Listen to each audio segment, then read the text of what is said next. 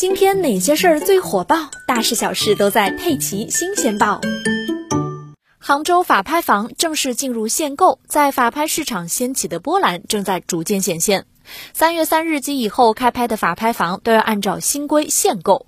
一位国内大型法拍服务公司的负责人表示，政策效应立竿见影。从后台数据来看，杭州法拍房市场正在迅速降温，超过百分之七十比例的意向竞拍者因为没有房票，肯定是无缘杭州法拍房了。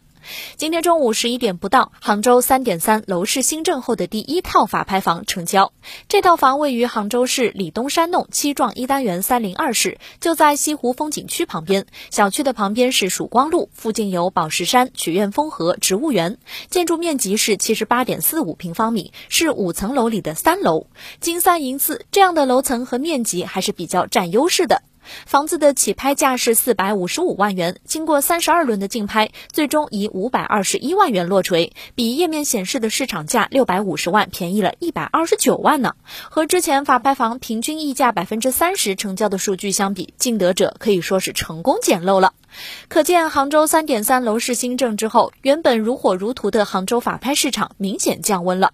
不过，多位法拍界人士提醒大家，法拍市场还是有不少坑的，比如产权是否清晰，是否存在租赁，是不是有拖欠的物业费、水电煤气费，甚至有些房还要补缴土地出让金呢。所以啊，大家千万不能掉以轻心，一定要去现场实地看样，必要时还可以向正规的律师事务所或者法拍公司购买一份竞调报告，规避。风险，毕竟一旦毁拍，动辄几十万甚至几百万的保证金是要全部被罚没的。